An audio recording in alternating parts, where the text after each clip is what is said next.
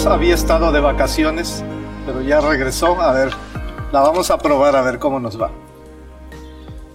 Les voy a pedir a los niños menores de 5 años que no lloren para no despertar a sus papás ahorita que prediquen.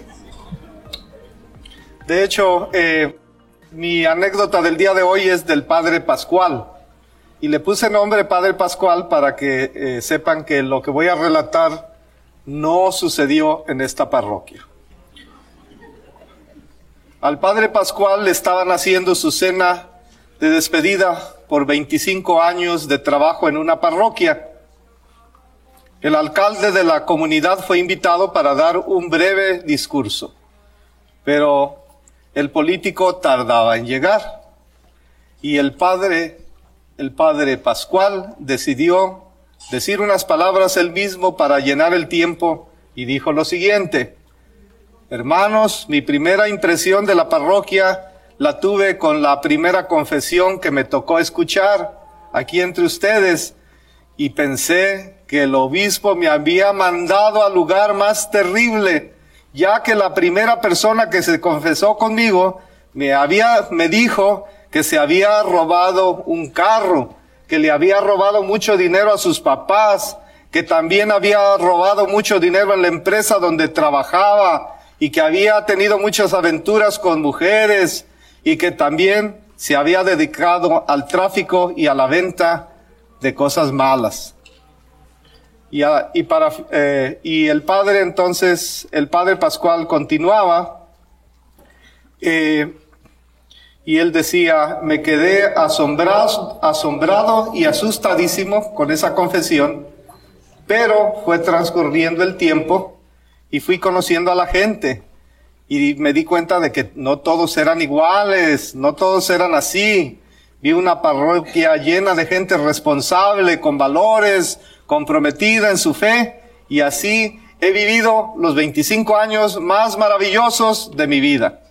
Y todos le aplaudieron, ¿verdad? Justamente en ese momento llega el alcalde, por lo que se le da la palabra y por, supuesto pidió disculpas por haber llegado tarde y empezó diciendo, nunca voy a olvidar el primer día que llegó a la parroquia el Padre Pascual, porque de hecho tuve el honor de ser el primero que se confesó con él. Él no había oído lo que contó el Padre Pascual. Cuidado cuando se confiesen, ¿ok? No, cuando yo me ordené, el obispo me preguntó, Padre Billy, ¿cómo te van tus predicaciones? Y le dije, Señor obispo, me va de maravilla. ¿Por qué de maravilla? Porque todos mis feligreses cuando yo predico están de acuerdo conmigo. ¿Y cómo sabes que están de acuerdo contigo? Porque le hacen.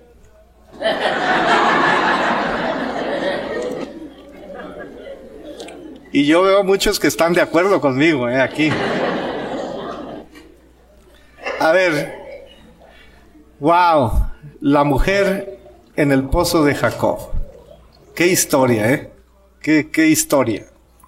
¿Cómo les va ahorita en su tiempo de cuaresma? Con sus obras de caridad, con sus sacrificios. El tema del diablo, ¿no? Estaba viendo también a, al padre Fortea, que es un exorcista famoso a nivel mundial y, habla del diablo. Y dice, si a nosotros se nos apareciera, decía él, si a mí se me apareciera el diablo así, materialmente, dice el padre Fortea, con solo pronunciar el nombre de Jesús, desaparecía, desaparecería inmediatamente. Les digo eso porque en la cuaresma pues se predica mucho sobre el diablo y las tentaciones, ¿verdad? El diablo no existe donde se ama se va. No necesitas ni decir su nombre, ni decir el, el dulce nombre de Jesús, como dicen algunos. Simplemente ama, haz obras de caridad, haz el bien, haz uno que otro sacrificio y el diablo nunca lo vas a conocer, no se, se aleja. Yo hice una especie de esta lectura, una especie como de lección divina personal, ¿verdad? Entonces, las palabritas que salieron de esta lectura son, mujer, dame de beber, ¿Cómo es que tú siendo judío, si conocieras el don de Dios, eres tú más que nuestro padre Jacob, el que bebe de esta agua vuelve a tener sed. Dame de esa agua. Veo que eres profeta. Se acerca la hora en que ni en este monte ni en Jerusalén darán culto a Dios. Adorarán al Padre en espíritu y en verdad. Estamos ante una de las historias más bonitas y más tiernas jamás escritas en las páginas de la Biblia. Porque Jesús, el gran Jesús, baña a esta mujer, así literalmente la baña con el agua de su misericordia. Diría el Papa, la tendereza de Jesús, la, la delicadeza. Jesús tiene clase, Jesús tiene gentileza, ¿verdad? Me gusta mucho la palabra en, en italiano, tenderezza the tenderness of Jesus. La trató como una verdadera reina.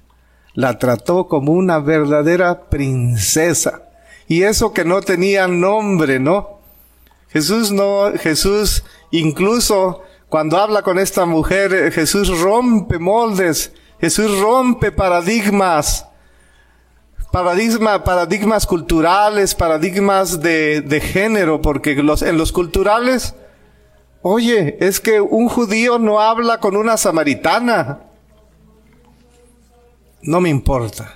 Yo sí voy a hablar con esta mujer. La religión ahora se ha convertido en una barrera que separa al mundo. Unos dicen una cosa, otros dicen otra, y unos creen que los otros están ocupados, er, erróneos, perdón. Y así, la religión es la gran barrera entre los hombres. Qué tristeza, ¿no? Jesús tuvo una bella conversación con esta mujer que había sido tratada como basura. No le importó nada, no le importó su pasado, simplemente vio ella un gran potencial para convertirse en un héroe de la fe, una heroína de la fe. No tiene nombre, pero santa samaritana, ruega por nosotros, ¿verdad? Una vez una persona me preguntó a mí en la prisión, Padre, ¿usted realmente cree que Dios me va a perdonar? O sea, cuando nosotros dudamos de, que fue tan, es tan grande lo que cometimos que si Dios nos va a perdonar y le, le decía, mi hijito, te voy a poner un ejemplo. Tú, ¿qué haces con tu ropa sucia? ¿La tiras o la lavas? No, pues la lavo. Dios nunca, nunca, por más que te equivoques, Dios nunca te va, a tirar. Porque Él no tira la ropa sucia. Él simplemente la lava. Y si se ensucia otra vez, la vuelve a echar a la lavadora y la vuelve a lavar. 12 del mediodía, imagínense ustedes, nosotros vivimos en Arizona, imagínense el calorón ahí en el pozo de Jacob. Yo, eh, cuando fuimos a la Tierra Santa, pues dije, quiero ir al pozo de Jacob, porque es el pozo legendario, el pozo donde vivieron desde los profetas, ¿no? Cansado y agobiado a las 12 de mediodía. Los pozos en la Biblia tenían fama porque eran lugares de reunión, de encuentro, eran el, el lugar de las citas entre los pastores y las pastoras. Es más, ahí, ahí van a echar novio, iban a filtrear, iban a enamorar el pastorcito a la pastorcita. Sí, era el lugar del chisme, del chismorreo también, porque ahí se juntaban y tomaban agua juntos y allí se enamoraban. Y esta mujer tuvo su día de suerte porque se, se encontró al mejor de los novios. Se encontró a su séptimo hombre, porque llevaba seis, ¿verdad? Se encontró al séptimo. Y el séptimo era Dios.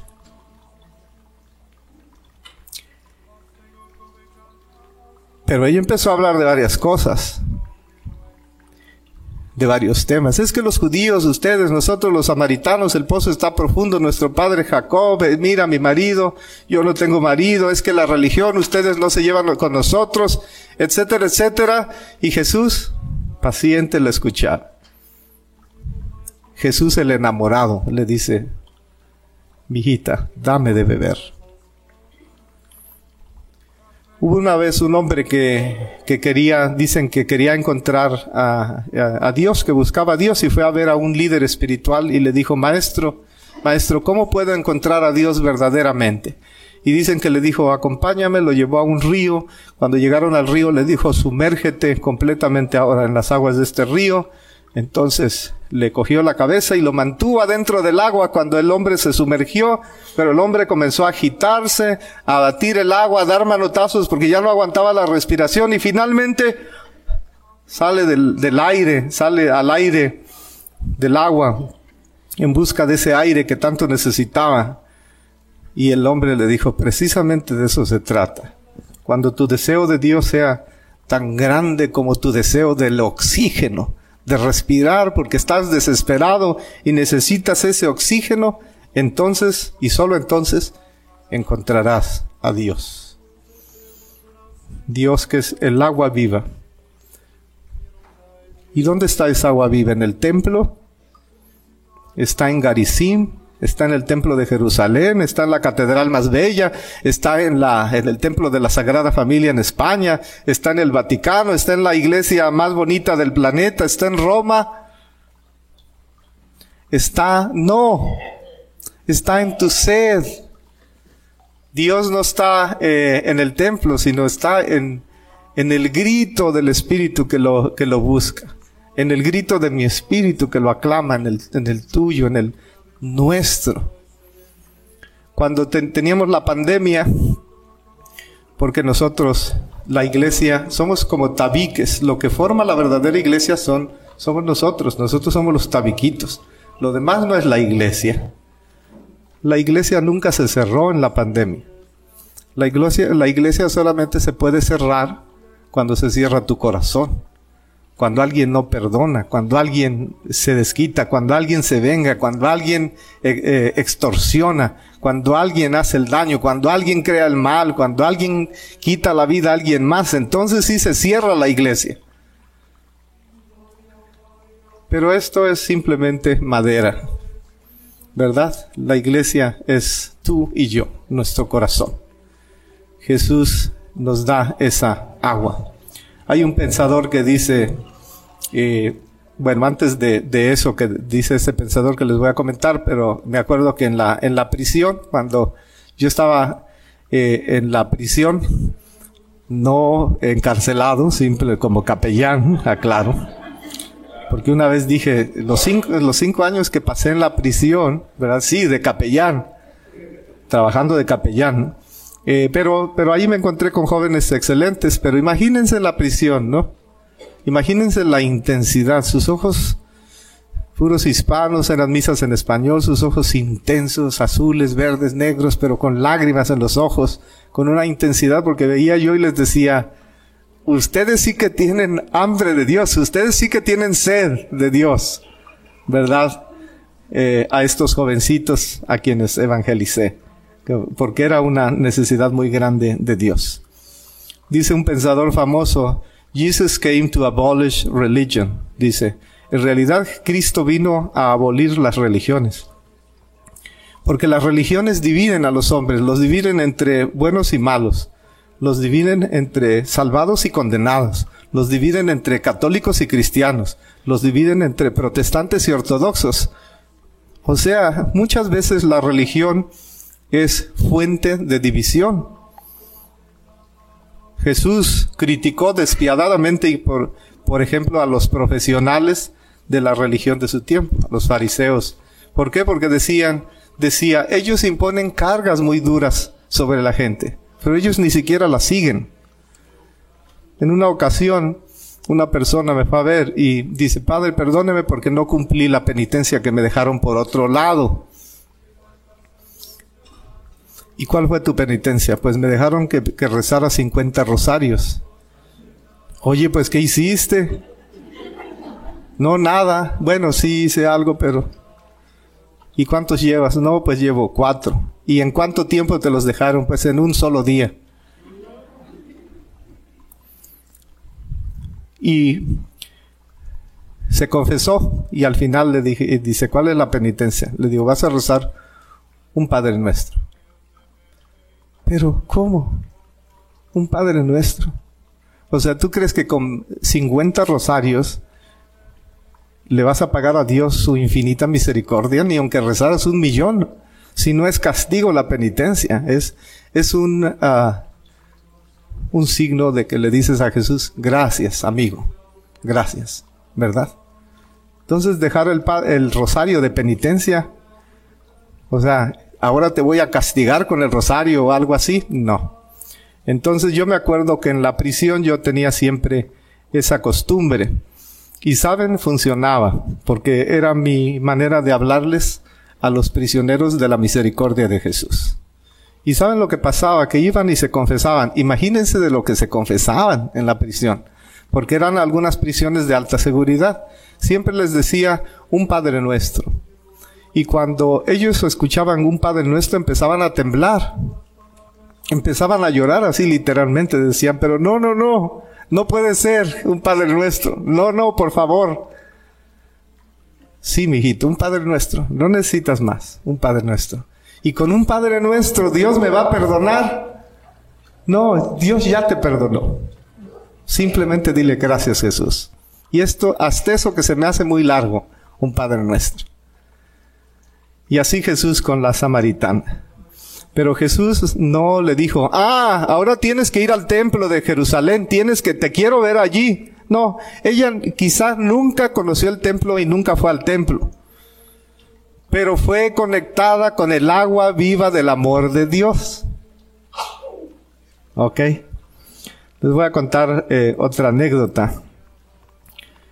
Cuentan eh, la historia de un buque que navegaba por el sur del Océano Atlántico y de momento pasó otro buque y los de un buque empezaron a gritarles a los del otro buque, agua, agua, por favor, agua, nos estamos muriendo de sed, eran dos buques. Y los del otro buque les gritaban, lancen sus recipientes a las aguas del mar y agarren agua. Y decían, ¿qué qué? Si estamos en el mar, se nos acabó el agua que se puede tomar aquí en, la cubierta y les volvían a gritar, si tienen agua, por favor, denos agua, nos morimos de sed. Y los otros del otro buque decían, lancen sus recipientes al mar. Y pues desesperados al final, pues dijeron, vamos a morir y los lanzaron. Y agarraron agua clara, fresca y dulce. ¿Por qué? porque era la desembocadura del Amazonas, en donde estaban ellos, ya había agua, eran corrientes de agua, de agua dulce. No nos sintamos que somos lo peor del planeta o lo peor del universo. Jesús nos ama con amor infinito. Estamos rodeados todos los días y a cada momento de las maravillosas aguas dulces de la misericordia infinita de Dios que nos ama. Amén.